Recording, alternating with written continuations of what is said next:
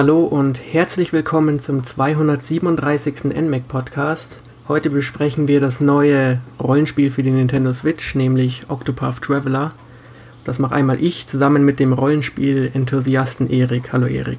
Ja, hallo Jonas und hallo Hörer. Und wie gesagt, es geht um Octopath Traveler, was letztens rausgekommen ist. Ein eher klassisches japanisches Rollenspiel, entwickelt von Acquire, die Spiele entwickelt haben wie Tenchu oder die Akiba Trip-Reihe und in Zusammenarbeit eben mit Square Enix jetzt sozusagen ein exklusives Rollenspiel rausgebracht haben. Ähm, wie hast du denn damals die Ankündigung erlebt auf dem Nintendo Switch Event? Ja, man hat da, glaube ich, ja ganz am Anfang relativ wenig gesehen. Ich bin mir sogar gar nicht sicher, ob man nicht vorher schon einen Screenshot kannte, bevor man irgendwie bewegtes Material gesehen hat.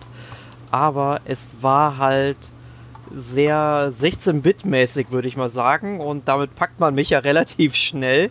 Mich als alten Super Nintendo-Fan. Ich habe ja damals auf dem Super Nintendo viele Rollenspiele gespielt und spiele die auch heute noch sehr gerne. Und ähm, ich meine, wir reden nachher noch über die Grafik. Es ist nicht komplett 16-Bit, es ist schon was anderes, aber das Spiel erinnert halt stark an alte Super Nintendo-Klassiker und da hat man mich direkt mit gecatcht und ich war dann natürlich direkt ähm, frohe Erwartungen an das Spiel. Ja, ich denke, das war auch die Intention von Square Enix, sozusagen alte Fans anzusprechen mit dem alten Grafikstil, der aber trotzdem modern präsentiert wurde. Und Square Enix hat ja dann auch zwei Demos veröffentlicht, um sozusagen den Leuten zu zeigen, wie sich so spielt. Hast du die mal gespielt? Äh, ich habe die erste Demo damals gespielt, die letztes Jahr rauskam. Ich weiß nicht mehr, wann genau sie erschien, aber relativ früh, wenn ich mich da richtig erinnere. Und das hat mich dann doch schon überrascht, dass man so früh zu einem Spiel eine Demo veröffentlicht. Aber sie haben ja die Demo als Grundlage genommen, um eine Umfrage unter den ganzen Spielern oder Testern sozusagen ja, durchzuführen, um zu wissen, was man in dem Spiel noch anpacken muss. Und da haben sie ja doch einiges geschaffen. Ja, mir geht es genauso. Ich habe auch die erste gespielt, die zweite dann nicht mehr. Ähm, was die Umfrage angeht, ja, das weiß ich nicht, ob die tatsächlich so viel Auswirkungen hatte, weil also Square Enix ist ja schon relativ erfahren und die wissen, glaube ich, schon, wie ihr Spiel ankommt, aber es ist trotzdem gut, dass man die Community ein bisschen einbindet. Ja, ich und habe, ich, ich, äh, ich, wenn ich dich mal kurz unterbrechen darf, ich habe mir vorhin irgendwie noch ähm, Entwicklervideos zu dem Spiel angeschaut und da haben sie halt schon gesagt, dass das wohl sehr, äh, dass, äh, sag ich mal, dass die Entwicklung sehr beeinflusst wurde durch diese Umfrage und ein Punkt, der mir aufgefallen ist, zum Beispiel, als ich damals die Demo gespielt habe, hatte man in dem Spiel noch richtiges Kantenflimmern an allen Ecken und Enden gehabt und das ist jetzt in dem fertigen Spiel ja gar nicht mehr. Und ich denke schon, dass sie dann viele, viele kleine Details eingebaut haben äh, oder verändert haben. Die müssen nicht immer auffallen, aber ich gehe schon davon aus, ähm, dass da ordentlich was dran gemacht wurde. Das Spiel war denen wohl sehr, sehr wichtig. Ja, also technische Sachen sowieso. Ich weiß nicht, ob man schon einen sprinten konnte in der Demo. Ich weiß es gerade nicht. Hm, ich meine schon. Ich bin mir aber nicht mehr ganz sicher. Ja, auf jeden Fall habe ich die auch nicht allzu lange gespielt, weil ich dann das Spiel eben aufheben wollte, bis es rauskommt. Aber ich habe gehört, die Demo wäre schon ziemlich umfangreich. Also die erste Demo, ich muss sagen, ich habe in der ersten Demo Olberic gespielt. Und, ähm, du meinst Olb Erik? Olberic, Olberic. Ja, mein Name steckt, steckt da drin. Vielleicht lag es daran. Ähm, ja, und ich habe es halt bis zum ersten Bossgegner gespielt. Und dann habe ich gesagt, jetzt habe ich einen guten Eindruck von dem Spiel vermittelt bekommen und habe das Spiel dann aber auch sein gelassen, habe den zweiten Charakter nicht ausprobiert, weil ich möchte in der Demo wirklich nur in ein Spiel reinschauen, nicht jetzt irgendwie ein ganzes Kapitel davon spielen. Gut, habe ich eigentlich fast gemacht, aber ähm, ich habe es dann beiseite gelegt und die zweite Demo habe ich mir erst gar nicht angeschaut, weil die erschien ja auch nur wenige Wochen bevor das Spiel rausgekommen ist. Und da habe ich mir gesagt, ich habe mir das Spiel sowieso in der hier ähm, Travelers Companion Edition vorbestellt. Äh, da brauche ich die Demo mir jetzt nicht anschauen und spiele ich das Spiel lieber, wenn es dann halt direkt draußen ist. Ja, macht Sinn. Ähm, du hast es schon angesprochen, es gibt mehrere Figuren in dem Spiel, nämlich genau acht. Und wenn man ein Spiel anfängt, kann man sich erstmal entscheiden, mit welcher Figur man anfangen will und dann im Nachhinein sozusagen äh, die Geschichten der anderen nachholen. Ähm, mit welcher Figur hast du denn angefangen? Ähm, mit Olberic tatsächlich. Einfach aus dem Grund, weil ich den schon aus der Demo kannte und ich finde irgendwie bei so einem ja, klassischen Rollenspiel, da brauche ich als Main Character irgendwie einen Krieger, das ist er ja.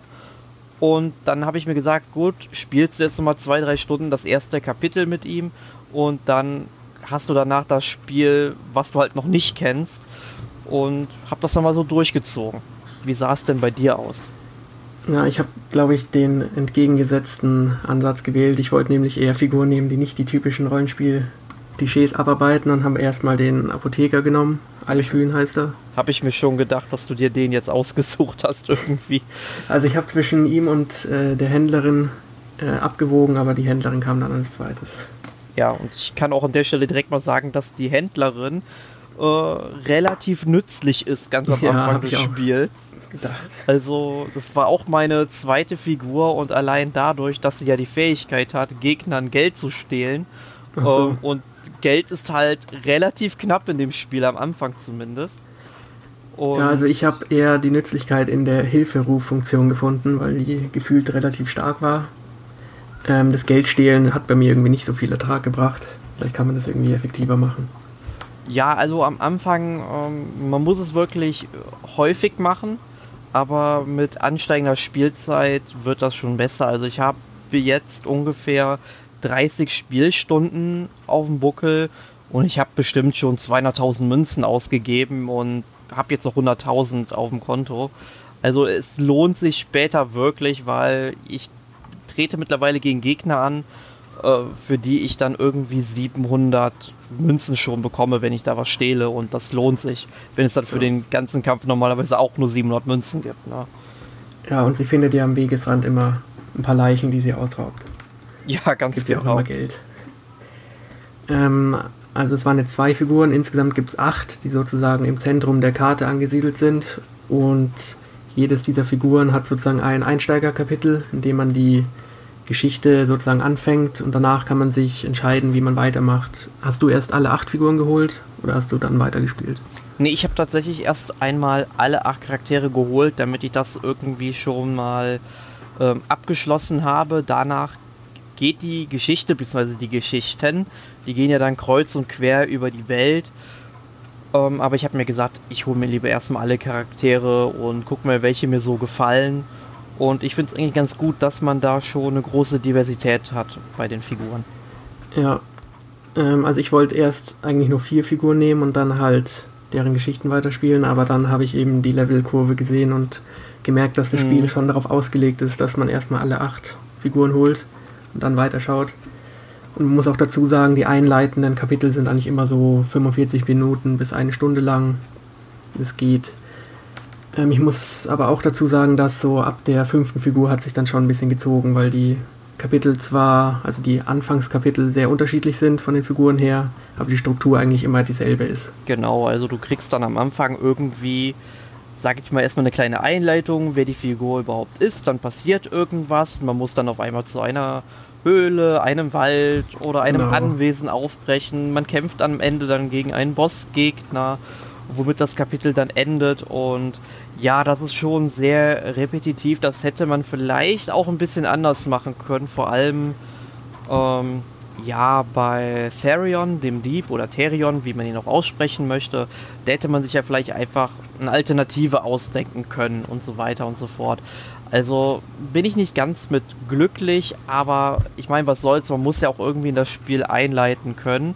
Aber ich muss dazu auch sagen, was ich gut finde, ist, dass man das erste Kapitel nicht mit der Figur komplett alleine spielt. Also den ganzen Beginn von einem Kapitel, den ähm, spielt man natürlich dann alleine mit einer der Spielfiguren äh, bis zu einem bestimmten Punkt, wo man dann eben in Höhle, Wald oder Anwesen aufbrechen muss. Äh, und dann switcht quasi das Geschehen zu dem Gespräch, wo die Truppe eben den Charakter aufgegabelt hat. Und dann wird gefragt, hey, möchtest du mich nicht dabei unterstützen? Und dann sagt man halt, na klar. Beziehungsweise der Charakter sagt in dem Falle gar nichts, man muss sich einfach nur entscheiden. Und dann läuft das ganze Kapitel im Grunde mit der ganzen Heldentruppe ab. Ja, das Interessante ist, es gibt eine Möglichkeit, den Anfangsepilog, also Prolog, ein bisschen zu überspringen. Indem man dann sozusagen direkt mit der ganzen Truppe und der neuen Figur zum Bossgegner aufbrechen darf. Dafür muss man, also es werden einen sozusagen zweimal die Frage gestellt, willst du die, das Kapitel starten, dann sagst du ja und dann willst du ihn in die äh, Gruppe aufnehmen oder so und dann muss man irgendwie Nein klicken. Dann kann man die, das ganze Geschwafel am Anfang überspringen und das habe ich auch zweimal gemacht. Tatsächlich. Das haben sie aber versteckt. So ein bisschen. Ja, ich hätte damit jetzt gar nicht gerechnet, dass es so eine Funktion gibt. Also man muss dann nur noch sozusagen mit den vier Figuren oder acht zum Dungeon gehen und den Boss fertig machen. Und ja, also ich habe, ich muss zugeben, ich habe es zweimal genutzt, weil ich halt dann auch mal endlich weiterspielen wollte mit den zweiten Kapiteln. Und ja, ich habe nicht so viel verpasst, glaube ich. Nee, also es ist halt, sag ich mal, relativ gleich. Und ich nehme an, dass man im Journal dann auch nachlesen kann, ähm, was passiert ist. Auch wenn man Genau, da updatet sich sowieso die Geschichte immer. Und bei, äh, Olberik habe ich es gemacht, den kannte ich schon aus der Demo. Da ging es. Ähm, ich habe aber das Gefühl, dass sich manche Figuren besser als Startkapitel eignen als andere. Zum Beispiel finde ich jetzt die Geschichten von Cyrus oder Therion wesentlich besser oder besser gestaltet als jetzt zum Beispiel von Alphen oder der Apotheke, äh, der Händlerin. Ich, ich muss sagen, mir hat das Anfangskapitel von, äh, oder das Kapitel davon Hanit nicht so gut gefallen. Ähm, ich, ich das weiß ich auch nicht so stark. Ich, ich, ich weiß nicht, woran es lag, aber ich fand, ähm, es war irgendwie so generisch. Keine Ahnung. Ja, wobei sie als Figur schon ziemlich äh, coole Fähigkeiten im Kampf hat. Ja, Monster Sam. ja. Ähm, wer ist denn deine Lieblingsfigur oder sind die alle gleich? Oh, da stellst du mir jetzt eine ganz, ganz schwierige Frage. Also ich finde Olberic halt ganz cool, einfach weil er halt so viel Damage macht, wenn man ihm starke Waffen gibt. Ähm, und dann natürlich auch seine ganzen Fähigkeiten ausbaut. Mhm. Tressa finde ich halt irgendwie von der englischen Synchronstimme sehr charmant. Weil, manchmal sagt sie dann einfach so, oh no! Und das finde ich irgendwie so putzig, keine Ahnung.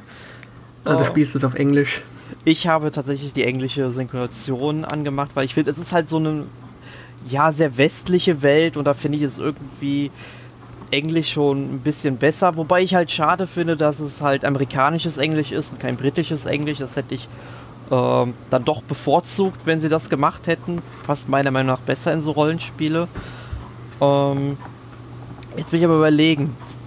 Ich muss, wenn ich mich für einen entscheiden sollte, ich, ich mag eigentlich viele Charaktere sehr gerne. Auch Ophelia, Therion. Das sind eigentlich mag ich die Charaktere alle. Das muss man schon irgendwie sagen. Die haben alle irgendwas für sich, die haben alle ihre schöne Geschichte. Und es gibt ja im Grunde keine wirkliche Hauptgeschichte. Und es ist ja wirklich ein charakterbasiertes Spiel oder eine charakterbasierte Erzählung. Und da sind die einzelnen Charaktere doch schon recht gut ausgebaut, muss ich sagen. Und daher kann ich mich da eigentlich nicht jetzt auf einen speziellen Charakter äh, festlegen. Ich mag die alle. Hast du denn einen Favoriten von den acht? Also mir geht es ähnlich wie dir. Es gibt eher Figuren, die ich äh, weniger nutze. Also in der Hauptgruppe ist bei mir auch immer äh, Tressa heißt sie, glaube ich, oder? Mhm. Tressa. Tressa. Ja, dann Therion, der Dieb und der Apotheker. Und dann schwanke ich zwischen äh, dem Gelehrten und der, wie heißt sie, Weißmagierin. Ophelia. Genau. Ähm, Wo, wobei ja, man an der Stelle aber noch anmerken sollte, äh, dass die Figur, für die man sich ja ganz am Anfang entscheidet, dass die permanent in der Gruppe bleiben muss. Äh, das Gefühl hatte ich auch bis zu dem Punkt, als ich alle acht hatte. Ich weiß nicht, ob man es dann ändern konnte. Nein, kann man nicht. Das bleibt okay. dann der Main Character. Okay, das ist dann ein bisschen komisch vielleicht. Ja, vor allem ist das Sache ist halt die, es macht in dem Spiel keinen Sinn, weil es gibt halt nicht die Hauptfigur ähm, und daher ähm, verstehe ich den Sinn nicht, warum der Charakter unbedingt drin bleiben muss und nicht, dass man einfach hätte komplett durchswitchen können. Aber ja, äh, keine Ahnung. Vielleicht kommt das irgendwann in dem Spiel noch, weil manche Funktionen kommen ja doch erst recht spät dazu. Ähm, mal gucken. Aber bisher ist es ein, einfach so, dass der Hauptcharakter, den man sich am Anfang auswählt, wirklich in der Gruppe bleiben muss. Okay. Du hast vorhin schon die Struktur angesprochen, dass man eben keine große Geschichte hat, sondern eher kleinere Häppchen. Und findest du, dass das der richtige Ansatz war oder würdest du eine zusammenhängende Story eher bevorzugen? Hm. Also ich fände es, oder ich hätte es gut gefunden, wenn man sich ein bisschen an Sicken Setsu 3 orientiert hat. Also das, was die meisten vermutlich unter Secret of Mana 2 kennen äh, das war ja eigentlich auch recht ähnlich, dass man am Anfang sich für einen von sechs Charakteren entscheiden musste und dann noch zwei weitere ausgewählt hat, die dann im Verlauf des Spiels hinzugekommen sind und die halt auch alle ihre eigenen Geschichten haben, wobei da im Grunde aber nur die Geschichte vom Hauptcharakter wirklich im Vordergrund steht. Das hätte man ja, sage ich mal, jetzt auch ergänzen können, so wie es in Octopath Traveler gemacht ist, dass, jede Charakter, oder dass jeder Charakter seine eigene Geschichte erzählen kann und dass man das auch alles mitbekommt. Aber schon, dass, sage ich mal, ähm, es dann doch schon irgendwie so eine große Verschwörung im Hintergrund gibt. Aber man muss halt sagen, es gibt halt in jedem Kapitel, es gibt immer so ein paar kleine ähm, ja, Details, die so erwähnt werden. Also zum Beispiel ähm, wenn man sich mal die Hintergrundgeschichte von Olberic anguckt, der hat ja dann in einem Krieg gekämpft, wo dann der König ermordet wurde und dieses ganze Königreich daraufhin auch untergegangen ist. Und wenn man sich mal das Kapitel von Cyrus anschaut, der ähm, hält am Anfang eine, ähm, ja, wie sagt man das, eine Vorlesung im Grunde, ja, für zwei Leute, für die Prinzessin und irgendwie die Dienerin von der Prinzessin. Und da erzählt er dann eben von einem Königreich, das vor acht Jahren untergegangen ist, was eben mit dem Königreich gleichzusetzen ist, für das Alberic damals gekämpft hat. Und das finde ich eigentlich ganz cool, ähm, dass es da so ja, Verknüpfungen gibt. Aber mir fehlt irgendwie so diese große Hintergrundgeschichte. Ja, ich muss dazu sagen, also es klingt auf, den, auf dem Blatt Papier schlimmer als es ist.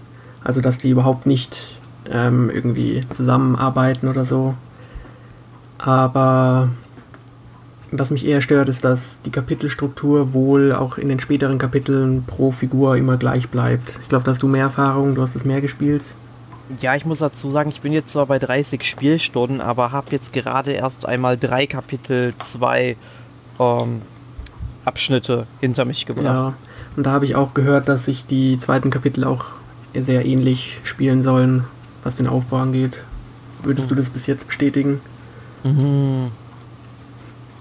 Ja, es, es geht schon sehr wieder in die Richtung, dass man halt irgendwie wieder einen Dungeon aufsuchen muss, wo dann irgendwie der nächste Bösewicht auf einen wartet. Aber ich muss halt sagen, die Geschichten und die, ja, eigentlich die Elemente, die die Charaktere antreiben, doch relativ unterschiedlich sind. Und deswegen unterscheiden die sich auf jeden Fall handlungsbedingt meiner Meinung nach schon sehr. Und das finde ich halt interessant, mich da dann noch einzulesen, aber vom Gameplay ist es dann doch sehr gleichbleibend. Okay. Dann kommen wir mal zum Gameplay, nämlich den Kernaspekt des Kampfsystems. Und willst du es mal ein bisschen beschreiben, wie es so funktioniert?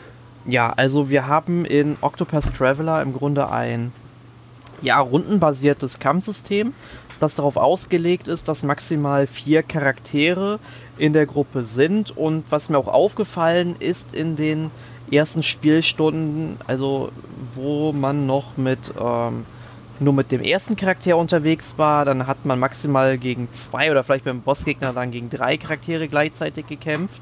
Aber normale Gegner sind dann immer einzeln oder höchstens so zweimal aufgetreten.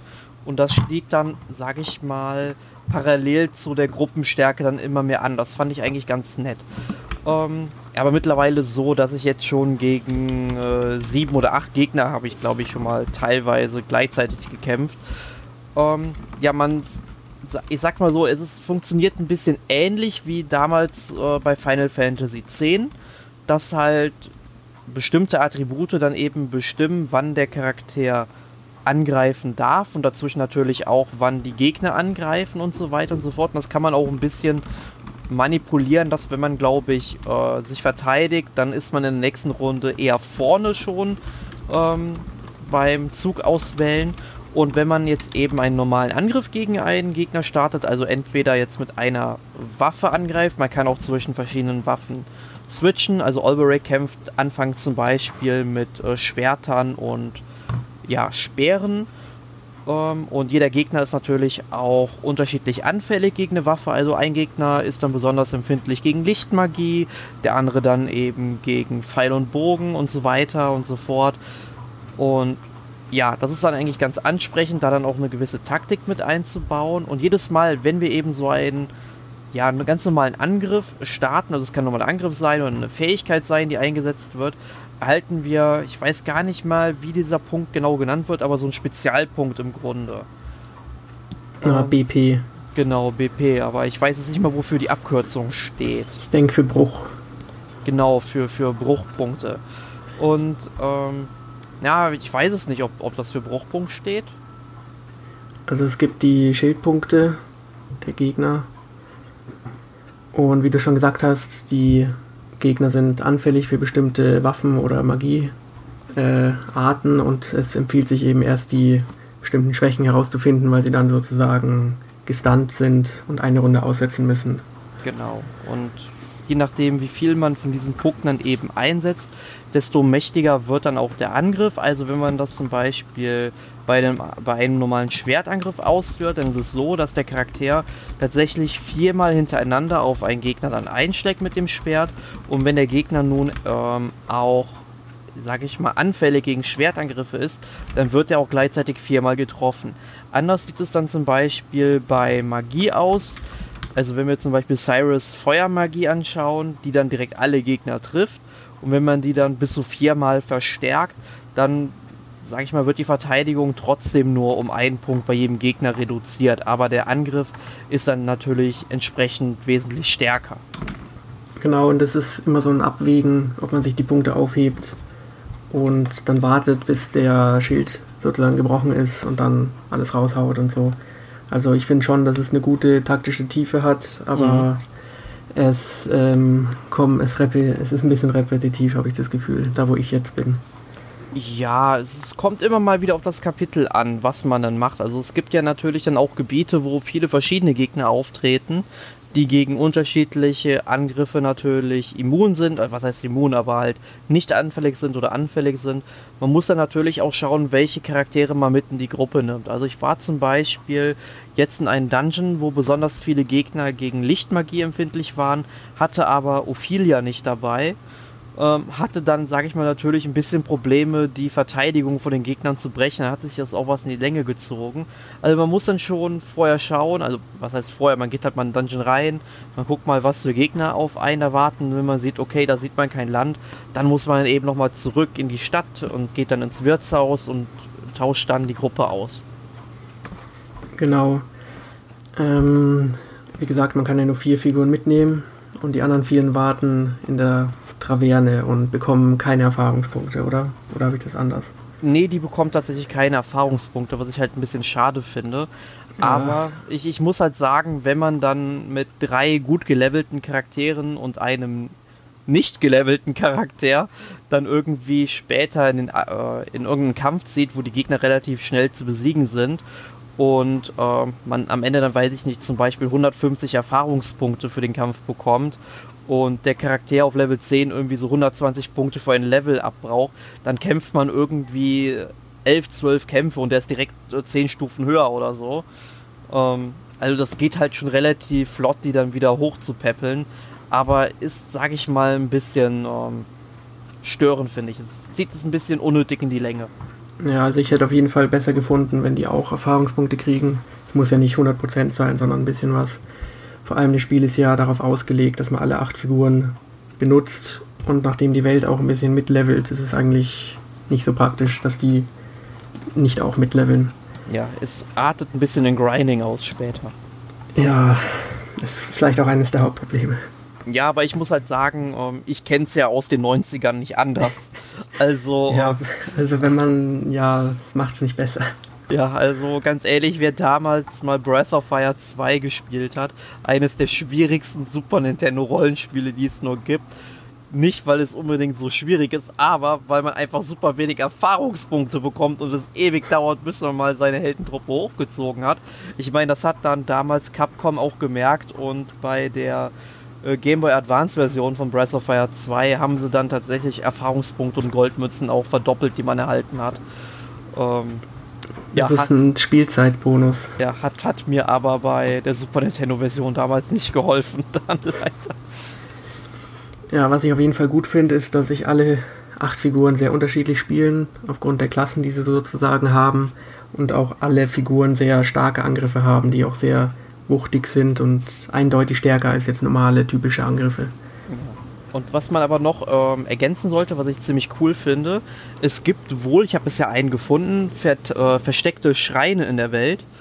Und wenn man dort dann eben am Altar betet oder was weiß ich, dann schaltet man äh, eine von acht Zweitklassen frei. Das sind dann im Grunde die Klassen, die schon mal vert äh, verteilt worden sind in der Gruppe. Und man kann dann zum Beispiel Olberic, der ist ja ein Krieger, man kann ihm dann zum Beispiel die Magierklasse verteilen.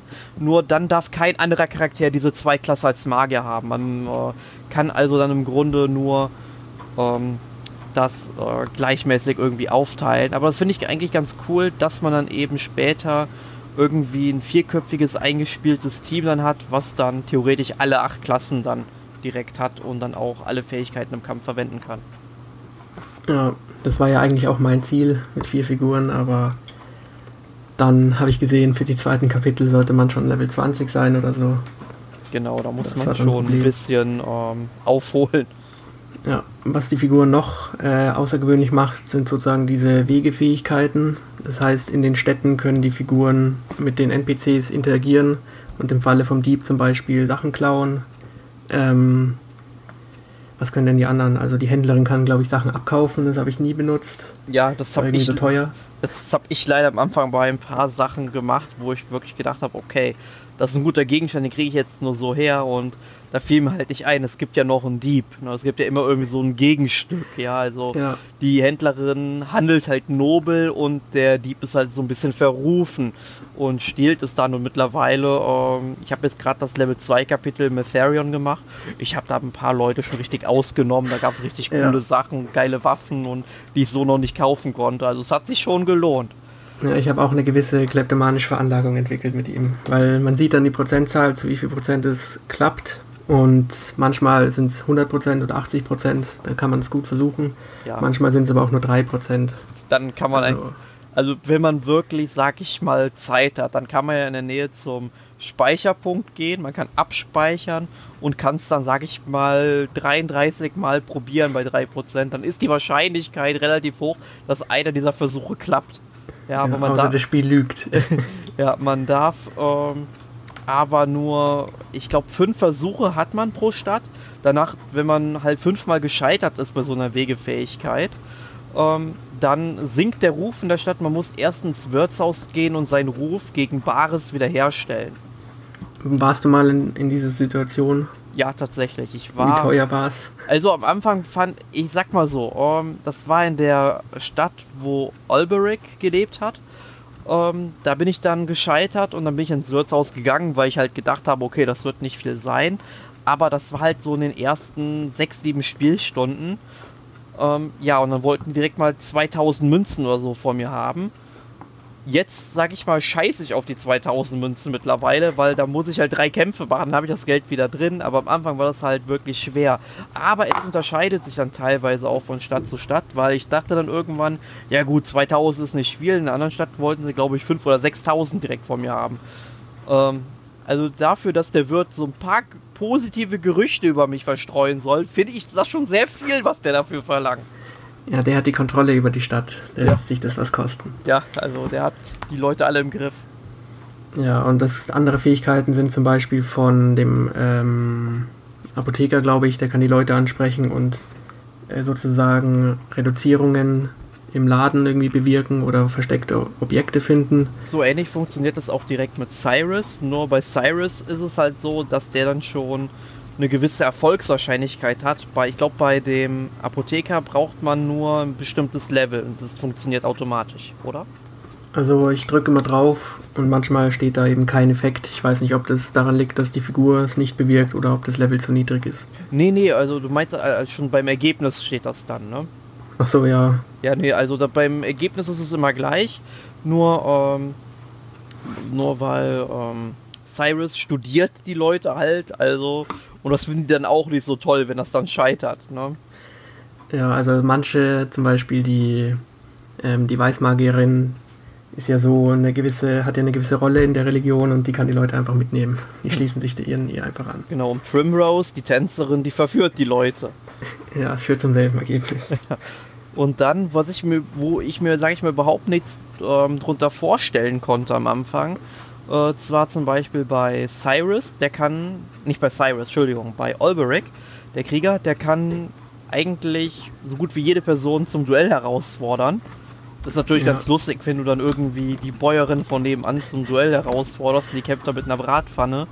Ja, oder wenn sie stärker ist als du. Ja, das ist auch lustig. Ähm, aber was cool ist, weil manchmal stehen einfach Leute vor dem Eingang von einem Haus und man will natürlich wissen, was da drin ist. Und wenn man sie jetzt in einem Duell herausfordert und sie besiegt, dann liegen die dann einfach mal neben der Tür und über dem Kopf drehen sich dann eben die Sternchen. Das ist auch ganz putzig animiert. Ist. Man kann dann einfach ins Haus gehen. Ich habe dann zum Beispiel mal direkt in der Anfangsstadt ähm, dann doch ein ganz gutes Schwert dafür gefunden, was da drin war in der Truhe. Also es hat sich dann schon gelohnt. Ja, das wusste ich noch nicht. Das ist eigentlich ein ziemlich praktischer Tipp. Ja. Aber theoretisch ginge es auch, wenn man die Leute dann eben verführt oder dann eben bezirst, damit sie hinter einem hergehen. Und wenn das klappt, dann kann man auch ins Haus reingehen. Also ja, es, gibt, es gibt halt, sag ich mal, oh, viele verschiedene Wege zum Ziel. Und das sind eigentlich so tolle und detailverliebte Sachen, die in dem Spiel drin stecken. Und dafür mag ich den Titel sehr. Okay. Ähm, ich denke mal, du magst auch die grafische Inszenierung, die ja auch an sozusagen die Klassiker vom SNS erinnern. Genau, also sprich die ähm, Entwickler haben es ja glaube ich äh, 2D HD genannt oder HD 2D, eins von beiden. Und es ist halt so, dass die ganzen ähm, Charaktere erstmal in so einem 16-Bit-Look erscheinen, genauso wie bestimmte ja, Objekte wie Häuser, Schilder, ähm, oder wenn er irgendwie zum Beispiel mal ein Händler draußen vor der Tür steht und seine Waren feil bietet. Äh, das ist alles so in diesem Pixel-Look, wie man ihn damals auf dem Super Nintendo hatte. Und das Ganze wird dann eben mit so hochauflösenden Grafiken kombiniert, äh, dass dann im Hintergrund einfach dann ja wesentlich höher auflösende Objekte oder Gebiete oder Häuser zu sehen sind oder natürlich die Bodentexturen anders sind. Und dieser Stil, der greift so wunderbar ineinander über und dann gibt es auch wirklich die schönsten ja, Licht- und Wassereffekte, die ich so schon seit langem gesehen habe. Also was man da alles mit der, ähm, wie heißt die Engine nochmal, wie sie momentan verwenden? Wahrscheinlich Unreal Engine 4. Ja, genau. Die, also was da alles auf der Switch rausgeholt haben, finde ich echt schön. Ja, also vor allem der Kontrast macht es eben, weil die Welt trotzdem noch sehr pixelig ist, aber dann im Hintergrund eben das Wasser ähm, sehr hochauflösend glitzert und auch im Vordergrund dann Unschärfe ist und so. Ja, und das bei der Unschärfe sehr auffällig. sollte man noch sagen, das nutzen die richtig geschickt zum Verstecken von Schatztruhen. Ja, also ja. wenn man Schatztruhen wirklich äh, effektiv sucht, die denken sich manchmal Verstecke aus. Also da wäre ich nicht drauf gekommen, das so zu designen. Also da muss man wirklich mal den Hut vor den Entwicklern ziehen. Okay, ja, generell muss ich sagen, gefällt mir das Design der Welt insgesamt leider nicht so, weil es halt eigentlich nur lineare Abwege sind mit zwei Schatztruhen oder drei. Und das im ersten Kapitel eigentlich noch genauso ist wie am Schluss. Und das ist auch einer meiner größten Kritikpunkte dann.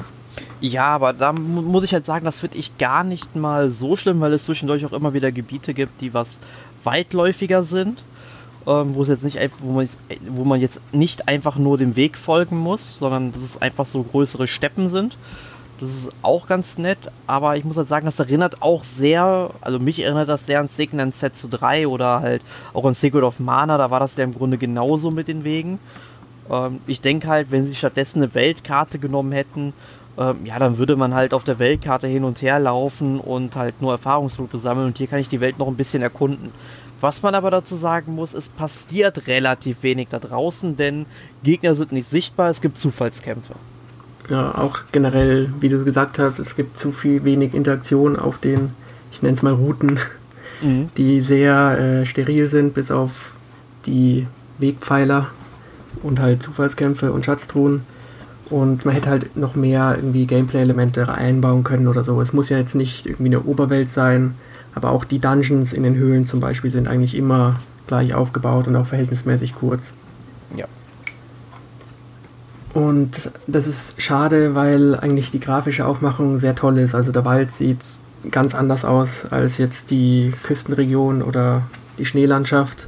Aber der Verlauf ist eigentlich meistens gleich. Bis jetzt vielleicht auf die Wüste oder so, die ein bisschen größer aufgebaut ist.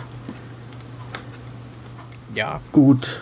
Der Soundtrack selbst ist ja auch eher klassisch einzuordnen. Also ich denke auch wieder eben passend zum Genre. Und ich finde auch eines der Highlights des Spiels, vor allem ähm, das Hauptstück finde ich ziemlich gut. Ja, es ist ein wirklich äh, fantastischer Soundtrack. Also ich muss sagen, es ist ein orchestraler Soundtrack erstmal. Du hörst dann Posaunen, du hörst Geigen, du hörst das Klavier, du hörst Schlagzeug und was weiß ich. Und das ist richtig gut. Und du fängst irgendwann auch mit bestimmte Stücke mitzusummen. Also einmal, wie du schon sagtest, das Hauptthema und was mir persönlich noch besser gefällt, die Bossgegnermusik, ja, weil die erinnert mich zum Teil sehr an Final Fantasy V und wer mich kennt, der weiß, Final Fantasy V und 6 sind so meine Lieblingsteile der Reihe.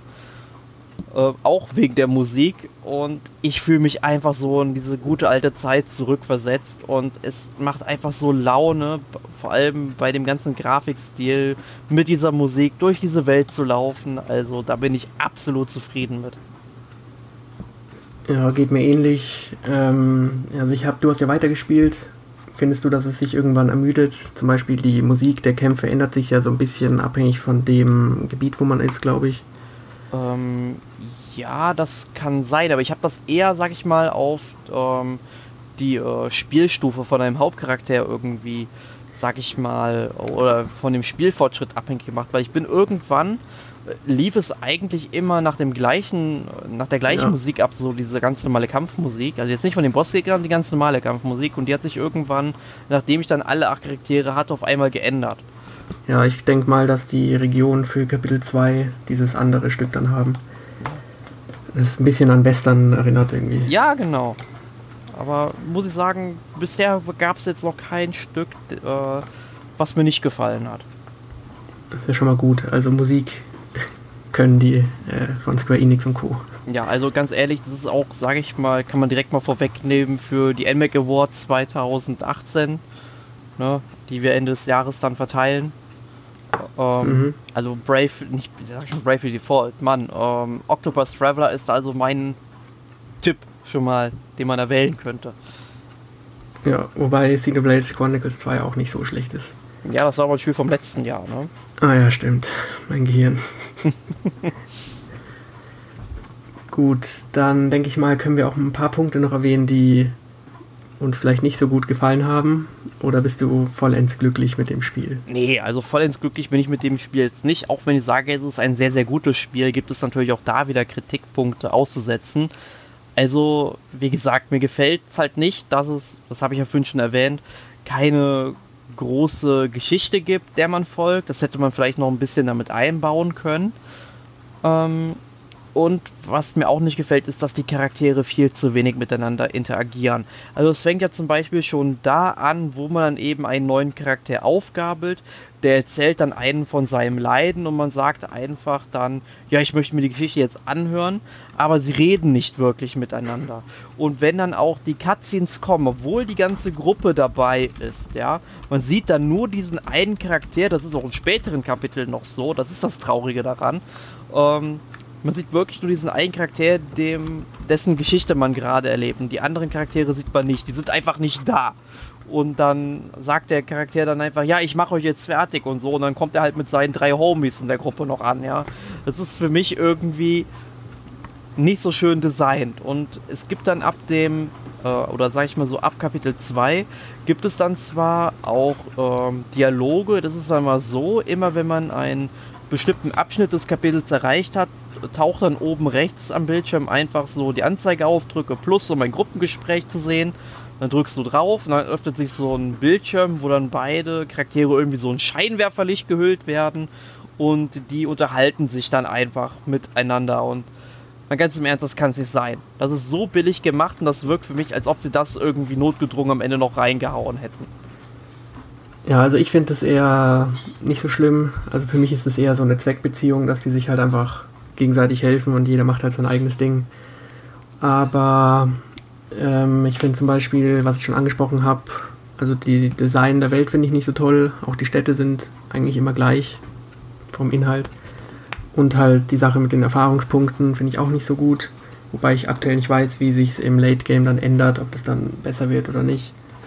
Und was ich auch nicht so gut finde, ist die äh, Art und Weise, wie die Nebenmissionen sozusagen integriert sind. Es gibt ja so kleinere Nebenmissionen, wo man eigentlich dann so NPCs anspricht mhm. und dann soll man irgendwas machen, aber man weiß weder was noch wie und vor allem wieso überhaupt. Und das ist halt ein bisschen komisch. Ja, das, ich muss dazu sagen, ich habe am Anfang auch irgendwie einen Questlog vermisst, bis ich es dann irgendwie verschachtelt gefunden habe, dass man muss irgendwie das Journal öffnen, wo dann eben die ganzen ähm, sage ich mal, Informationen gesammelt sind, wie weit man in den verschiedenen ähm, Geschichten der Charaktere ist. Da muss man irgendwie auf den Knopf drücken und dann werden dann auch pro Region irgendwie die ganzen Quests aufgelistet, die man jetzt noch nicht erfüllt hat oder erfüllt hat natürlich auch.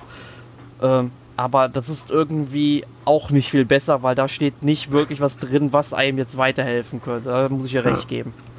Also ich habe es zum Glück gefunden, aber wie du schon sagst, das ist eher so mysteriös beschrieben, was spannend sein kann, wenn man irgendwie mit dem Kontext was anfangen kann, mit den Figuren oder so, aber die sind ja nur dumme NPCs und man will sich mit denen nicht auseinandersetzen. Also da sollte eher stehen, sammel fünfmal das und renn dann zurück, aber man weiß es nicht so wirklich. Ja, aber es geht halt teilweise auch schon auf die verschiedenen Fähigkeiten der Charaktere ein.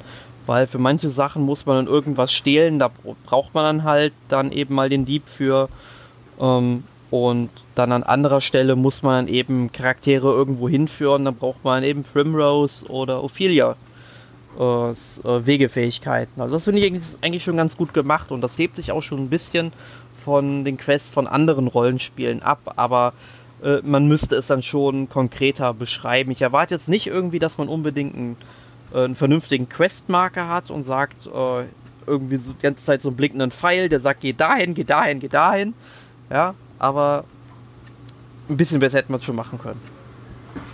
Ja, und noch eine Kleinigkeit ist, ich habe das Gefühl, die Zufallskampfquote ist sehr unangenehm balanciert, habe ich das Gefühl. Also man will ja eigentlich schon die Truhen einsammeln, aber ich bin aktuell an einem Punkt, wo das Kämpfen auch ein bisschen anstrengend wird und da will ich eigentlich nur noch durch. Und es gibt jetzt nicht wie zum Beispiel in Bravely Default oder so eine Möglichkeit, die Zufallskämpfe abzuschalten. Ähm, und gibt, dann lasse ich es. Also es gibt. Oder gibt es das? Äh, äh, jein, also ich glaube, wenn du nur ganz normal gehst, dann kommen sowieso weniger Kämpfe.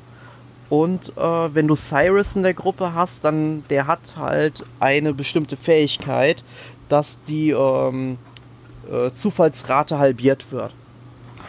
Okay, das ist praktisch. Also, wenn du den in deine Gruppe nimmst, dann hast du Spaß. Ja, aber mh, mm, wahrscheinlich muss man die erst freischalten, oder? Also, ich habe sie noch nicht, ich schätze mal schon. Ja, aber das, diese Hilfsfähigkeit die, äh, oder Fertigkeit, die kriegt man, glaube ich, relativ schnell. Okay.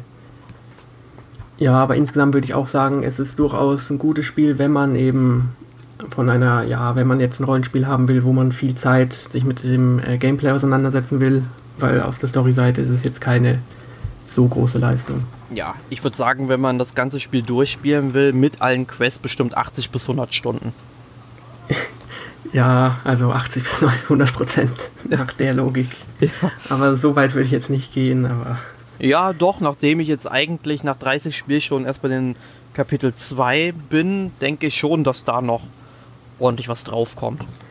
Ja, von der Spielzeit schon, aber mm, ich habe nicht das Gefühl, dass es mich äh, mittelfristig, langfristig motivieren wird.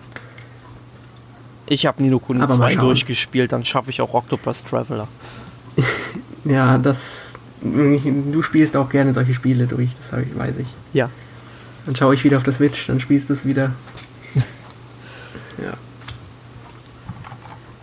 Gut, ich denke mal, das Fazit haben wir damit auch schon ein bisschen ähm, behandelt.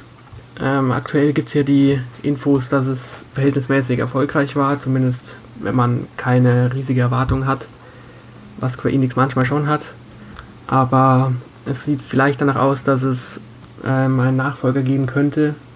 Und was würdest du denn davon halten? Ähm, wenn sie Nachfolger machen möchten, sehr, sehr gerne. Ich werde den sicherlich auch spielen. Aber dann sollten sie sich wirklich unsere Kritikpunkte ans Herz legen, die wir heute erwähnt haben. Vor allem, wenn man dann auch Spiele hat, äh, die vom selben Publisher kommen. Segment Set 3, ich meine dich, Square. Ähm, dann sollte man sich vielleicht auch ein bisschen noch daran orientieren. Vor allem, sie haben ja gesagt, sie haben die Super Nintendo-Spiele als Vorbild genommen. Also vor allem die ganzen Charakterbeziehungen. Ich meine, klar, äh, wenn man dann eben acht Charaktere hat, wenn man zum Beispiel sagt, okay, wir machen Octopus Traveler 2 und machen wieder acht Charaktere, was ich begrüßen würde, ähm, dann sollte man schon, also da muss man natürlich viele Dialoge schreiben am Ende, wenn man, je nach Gruppenkonstellation. Ja, aber das hilft natürlich auch, wenn man dann ähm, ja das Spiel vielleicht auch mehrmals durchspielen möchte, etc. Ähm, dass man immer mal wieder was Neues erlebt. Und halt eine richtige Geschichte würde mir gefallen. Und meinetwegen darf die Welt auch ein bisschen offener sein, damit auch Jonas mit dem zweiten Teil zufrieden ist. Ja, was die Geschichte angeht, vielleicht muss man irgendwie den Ansatz ändern, dass man nicht irgendwie die Auswahl hat zwischen allen acht Figuren, sondern dass die irgendwie in die Geschichte implementiert werden. Das würde es dann halt ein bisschen linearer machen, aber vielleicht kriegt man das irgendwie hin. Aber wenn sie nochmal dasselbe machen, dann sehe ich eher schwarz. Wobei ich schon denke, dass sie sich auch die Kritikpunkte zu Herzen nehmen. Aber mal da schauen. Ja, ich meine, sie haben ja auch keine DLCs geplant, was ich auch sehr gut finde. Was auf jeden Fall, ja. Noch ein neunter Charakter, macht keinen Sinn. Ja, nee, aber vielleicht dann irgendwie, vielleicht so eine integrierte Haupthandlung, die dann dazukommt, die, wenn man irgendwie, keine Ahnung, sobald man alle Charaktere hat, dass die dann freigeschaltet wird oder sowas. Das muss aber, aber so eine Zusatzhandlung zumindest, ne? Ja, vielleicht äh, kostenloser DLC wäre auch praktisch. Ja, aber malen wir den Teufel mal nicht an die Wand. Ja, und noch ein kleines Detail. Ähm, der Begriff Octopath ist natürlich auch im Spiel zu finden, ein bisschen. Weißt du, was ich meine? Ja, genau, geht ja auf Octopus zurück, so ein bisschen, ne? Mm, das auch, aber es sind halt die Initialen der Hauptfiguren sozusagen. Ach, richtig, stimmt, das hatte ich auch gelesen die Tage. Da wäre ich. Ich glaube, ich wäre nicht wirklich drauf gekommen, wenn sie es nicht gelesen hätte. Vielleicht irgendwann. Aber ja. Und Traveler hat natürlich auch acht Buchstaben. Wow, voll die Verschwörung hier. Ja. Ähnlich wie bei Bravely Default, wo sozusagen Bravely und Default die Spielsysteme sind. Also Square Enix hat da ein bisschen Spaß daran, so irgendwie Sachen einzubauen. Ja, aber das finde ich halt cool, wenn sie das echt machen. Ja. ja. Wem würdest du das Spiel denn weiterempfehlen, Jonas? Also wie schon gesagt, auf jeden Fall Leute, die vielleicht äh, auf jeden Fall Spaß mit äh, Gameplay-Systemen haben, also rundenbasierten Rollenspielen, die auch ein bisschen anspruchsvoller sein können. Und eben dann, ja, eben Figuren maximieren wollen und perfektionieren und nicht Leute, die irgendeine Rollenspielerfahrung äh, aller, was hast du vorhin gesagt, Secret of Mana 2. Ich denke, es hatte eine gute Story. Mm, ja, also Signet Sets 3 hat schon eine gute Story gehabt, also das muss man schon ja. sagen. Es war zwar also, jetzt vom Gameplay her am Ende für mich nicht mehr ganz so gut wie der Vorgänger, aber trotzdem. Ja, also die Figuren selbst finde ich schon alle sehr spannend, aber es wird nicht allzu viel daraus gemacht. Bis jetzt habe ich das Gefühl. Und Leute, die, ich finde, es eignet sich auch sehr gut, um es mal zwischendurch zu spielen. Also wenn man ein Rollenspiel haben will, ist das auf jeden Fall eine gute Wahl. Ja, du sagst auch zwischendurch spielen, so ein Kapitel dauert ja nicht wirklich lange, eine Stunde maximal. Also.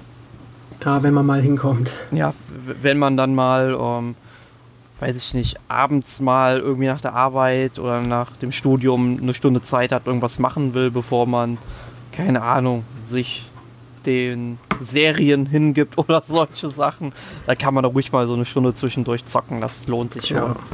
Und die Switch erlaubt ja das Weiterspielen während der Serie. Ja, ich würde halt sagen, alle, die damals mit den Super Nintendo Rollenspielen groß geworden sind oder die Spiele zumindest mögen, die werden auch Spaß mit Octopus Traveler haben, wenn sie denn die Defizite, die wir heute mal so ein bisschen besprochen haben, dann in Kauf nehmen. Was meiner Meinung nach aber auch nicht so viele sind, dass man sagen müsste, dass Octopus Traveler nicht gespielt werden sollte. Nee, das auf keinen Fall. Also es gibt sicher Leute, die das richtig toll finden. Am Anfang war ich auch richtig begeistert. Aber es ist halt auch toll, dass es sehr viele unterschiedliche Arten von Rollenspiele gibt inzwischen und für jeden was dabei ist. Genau. Gut, dann frage ich dich mal obligatorisch, was du so noch gespielt hast die letzte Woche. Ähm, was habe ich in der letzten Woche gespielt? Ähm, ich habe gespielt 20 Double X, also 20XX. Ähm, ja, der Titel, man merkt es schon, orientiert sich so ein bisschen an Mega Man, weil, jedes, weil jeder Mega Man-Titel spielt ja auch irgendwie immer im Jahr 2000XX. Ähm, und ja, das ist halt so ein Roguelike Mega Man-Klon, würde ich sagen. Sprich, du wählst halt, oder du fängst halt mit einem Spieldurchgang an, wirst in zufallsgenerierte Levels geworfen, äh, suchst Upgrades für deine Waffen und so weiter. Äh, ja, also man kennt das Prinzip schon, aber ich muss sagen, ich finde es cool, dass es einen Zwei-Spieler-Modus gibt, weil ich finde das Spiel teilweise richtig knüppelhart, aber ich habe dann einfach mal heute Morgen online gespielt und habe dann in einer Stunde das Spiel mit jemandem durchgespielt, der ein absoluter Profi drin war. Ich bin so oft gestorben und wenn man halt in dem Spiel stirbt, dann dauert es halt eine Weile, bis man, sag ich mal, respawnen kann. Ähm, und in der Zeit geht dann die Kamera eben auf den anderen Spieler und meine Fresse war der gut in dem Spiel. Also ich keine Ahnung, wie lange der das schon gespielt hat oder wie gut der in den Mega Man Spielen ist, aber so gut war oder werde ich nie sein und ja, Hut ab. Ähm, also wirklich fantastisch. Und man muss sagen, es lief flüssig. Das war das erste äh, Nintendo Switch-Spiel, was ich online gespielt habe und wirklich flüssig lief. Eine Stunde lang, kein einziger Ruckler, kein Verbindungsabbruch. Ja, und fantastisch. Das Einzige, was man wieder bemängeln kann, man kann nicht mit seinem Mitspieler kommunizieren, was das Ganze, sag ich mal, ein bisschen kompliziert macht, wenn man irgendwie, ja, ähm, sag ich mal, sich irgendwelche Power-Ups aussuchen möchte oder ähm, wenn entscheiden werden soll, wofür die ganzen Schraubenmuttern, die sozusagen im Grunde die Währung in dem Spiel sind, äh, wer dann die Lebenspunkte da abbekommt von der Maschine, weil man verliert ja doch recht viel. Das finde ich ist ein bisschen blöd, aber ich meine, heute in dem Fall ging das, weil der war ein absoluter Profi, der brauchte keine Lebenspunkte, ich brauchte die. Ähm, ja. Ähm, dann habe ich gespielt äh, The Lion Song ist ein Click-and-Point-Adventure, ebenfalls für die Switch. Du meinst Point-and-Click? Ja, Point-and-Click. Ich verwechsel das immer. Das klingt sehr lustig. Ja, ich klicke zuerst und dann wähle ich, äh, wähle ich äh, den. Erst schießen, was, dann fragen. Ja, die typische Donald Trump-Mentalität. Ähm, ja, ist halt ein Point-and-Click-Adventure das spielt im Grunde so 1913, 1914 am Vorabend des Ersten Weltkriegs. Spielt auch dann in der Doppelmonarchie Österreich-Ungarns. Wäre eigentlich ein super Spiel gewesen für unseren Redaktionsösterreicher. Ähm, das ganze Spiel ist in einem ja, Sepia-Pixel-Look gehalten ähm, sieht aber recht schön aus, aber es ist halt vor allem dialogbasierend. Also Rätsel gibt es relativ wenig. Man muss hin und wieder nur mal eine richtige Entscheidung treffen, aber und je nachdem, ähm, wenn man jetzt mal die falsche Entscheidung trifft, dann kriegt man vielleicht eine Verknüpfung zwischen den verschiedenen Charakteren nicht mit. Weil in jedem, der, also das Spiel ist in vier Episoden aufgeteilt und in jeder Episode spielst du einen anderen Charakter und du lernst dann auch Charaktere kennen, die dann vielleicht in anderen Episoden wieder auftauchen. Ähm, und ich muss sagen, es gibt halt auch einen richtig coolen Story-Twist von der äh, dritten Episode. Man spielt in der dritten Episode halt eine, eine bestimmte Figur, die tatsächlich auch schon in der zweiten Episode aufgetaucht ist. Man das aber unmöglich wissen kann, wenn man es vorher nicht gespielt hat. Und ich finde, die Geschichte ist so clever und intelligent erzählt, äh, das macht wirklich Spaß, das zu spielen und ist also, er kriegt von mir auch den Story Award das Spiel. Also sollte man sich unbedingt anschauen, wenn man solche Abenteuerspiele mag, weil von der Geschichte und den Charakteren her ist es super. Ich finde es so schade, dass es äh, keine äh, Vertonung gibt, besonders mit so österreichischen Dialekten hätte das Spiel unglaublich viel Spaß gemacht. Ja, es, du hast ja gesagt, es spielt vor dem Ersten Weltkrieg. Das machen ja nicht so viele Spiele, glaube ich. Ist das irgendwie, merkt man das irgendwie oder ist es eher nur ein Hintergrundsetting? Ich sag mal so, es ist ein Hintergrundsetting und in der vierten Episode wird dann auch tatsächlich der Bogen zum Ersten Weltkrieg dann ähm, gespannt und das Ende ist auch relativ traurig. Ähm, Ja, aber um, es ist halt vor allem das Setting. Es ist jetzt nicht, hat jetzt nicht unbedingt den Ersten Weltkrieg als Thematik. Da gibt es halt wirklich sehr wenige Spiele zu. Da fallen mir gerade im Moment eigentlich nur Reliant Hearts und äh, Battlefield One ein. Und das wird sicherlich noch ein paar weitere Spiele geben. Aber um, das sind, sage ich mal, so die Beispiele, die in den letzten Jahren so erschienen sind. Und der Lions Song oh, reiht sich eigentlich da ganz gut ein. Also wenn man Abenteuerspiele mag, unbedingt mal angucken. Okay. Und dann zu guter Letzt habe ich noch Semblance gespielt. Ist so ein Geschicklichkeitsspiel, ebenfalls für die Nintendo Switch. Ähm, man spielt da im Grunde einen Blob, der dann auch die Levelstruktur immer mal wieder so ein bisschen verändern kann, indem er Kopfnüsse verteilt. Also er kann dann zum Beispiel sein, ja ich weiß nicht, ob, ob ein Blob überhaupt einen Kopf hat, aber der kann, sag ich mal, sein Haupt gegen ein, eine Wand donnern und die verschiebt sich dann sage ich mal, nach rechts und es ist halt eine Glipperwand. Das heißt, auf der anderen Seite kommt was raus. Man kann da im Grunde draufspringen und das als Plattform benutzen. Das ist eigentlich ganz schön clever manchmal, weil es kommen immer wieder neue Elemente hinzu, die werden sinnvoll erweitert. Es gibt natürlich da so ein paar kleine Bugs, dass auf einmal der Blob irgendwie in die Wand reinglitscht und man kommt natürlich wieder raus, also es ist nicht so, aber es ist halt sehr unschön. Ähm, es macht aber Spaß, weil irgendwann kommen dann äh, ja, Laserstrahlen dazu, äh, denen man dann eben ausweichen muss, weil sie einen sonst brutzeln. Und ich finde es stilistisch ganz nett, weil wenn der Blob dann tatsächlich stirbt, dann wird das Bild schwarz bis auf seine Glubschaugen, die bleiben halt weiß. Die verschieben sich dann quasi nach links auf dem Bildschirm und dann wird das Bild wieder hell und man sieht dann, der Blob ist wieder da. Und das finde ich eigentlich ganz cool gemacht. Also ich kenne das Spiel nur von Screenshots und da hat es ja sehr auffällige ja, einen sehr auffälligen Grafikstil. Ja, es hat halt sehr viele Blau, Pink und Grüntöne. Erinnert mich so ein bisschen an äh, Fee Few, wie ihr wisst, was ich meine. FE. Eisen haben wir es ja genannt bei uns in der Redaktion. Ähm, was ja von Electronic Arts damals veröffentlicht wurde für die Switch. Erinnert mich so ein bisschen an dessen Stil halt. Nur, dass wir hier eben so einen zweidimensionalen Plattformer dann im Grunde haben. Aber es ist hauptsächlich wirklich Geschicklichkeit, weil man ja auch ein bisschen nachdenken muss, Rätsel lösen muss und dann natürlich geschickter durchkommen soll. Aber das wären im Grunde die drei Spiele, die ich diese Woche gespielt habe.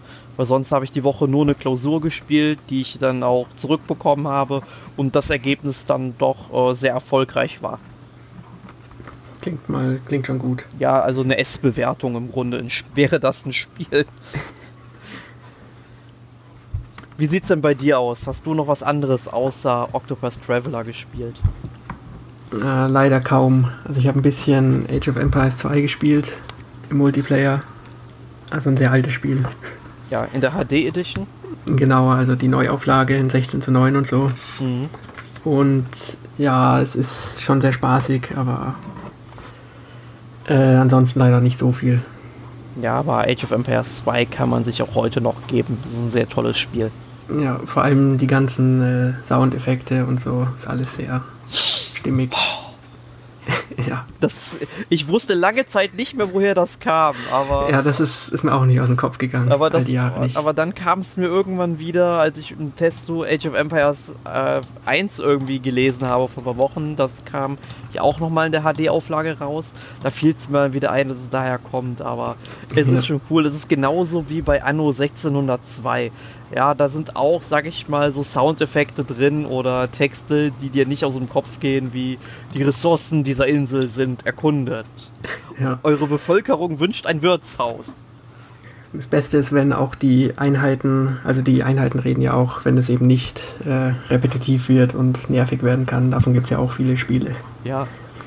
Also das ach, war schon ein tolles Spiel. Ich erinnere mich da so Ende Nee, so ist ja um 2000, glaube ich, rausgekommen. Ende 99. 99. 99. Ja. Ich kann mich noch erinnern, bei uns im Dorf im Internetcafé, äh, da wurde dann irgendwann nicht mehr im Internet gesurft, da waren an allen acht PCs, die an waren, wurde dann irgendwie Age of Empires 2 gespielt. Das war auch cool irgendwie. Ja, mal schauen, ob der vierte Teil wieder an die Qualität anknüpfen kann. Ja, nachdem Microsoft dann erkannt hat, dass ja damals auch Spiele für den PC veröffentlicht haben, äh, hoffe mhm. ich mal, dass es wieder in die Richtung geht. Ja gut, nächste Woche wird es auch um ein Spiel gehen, dafür für den 3DS, nämlich um WarioWare Gold. Und dabei ist, äh, ich weiß nicht, bist du auch dabei? Äh, vermutlich nicht, weil ich das Spiel noch nicht habe und ich weiß noch nicht, ob ich es mir hole. Okay, aber ich denke mal, mit Emil kann man bestimmt rechnen. Der mag solche Spiele, die ein bisschen verrückt sind. Ja, der hat es schon gezockt. Der hat sich auch schon über die Sprachausgabe aufgeregt. Dazu Ja. werden wir nächste Woche mehr hören. Und noch ein bis zwei andere dann. Wir werden auf jeden Fall eine kleine Truppe zusammenbekommen. So wie immer, ja. So, ich denke, das war's. Ich hoffe, der Podcast hat euch gefallen. Wenn ja, könnt ihr natürlich auch mal in den Kommentaren beschreiben, wie euch das Spiel gefallen hat. Und ansonsten bis zum nächsten Mal. Ciao. Jo, tschüss.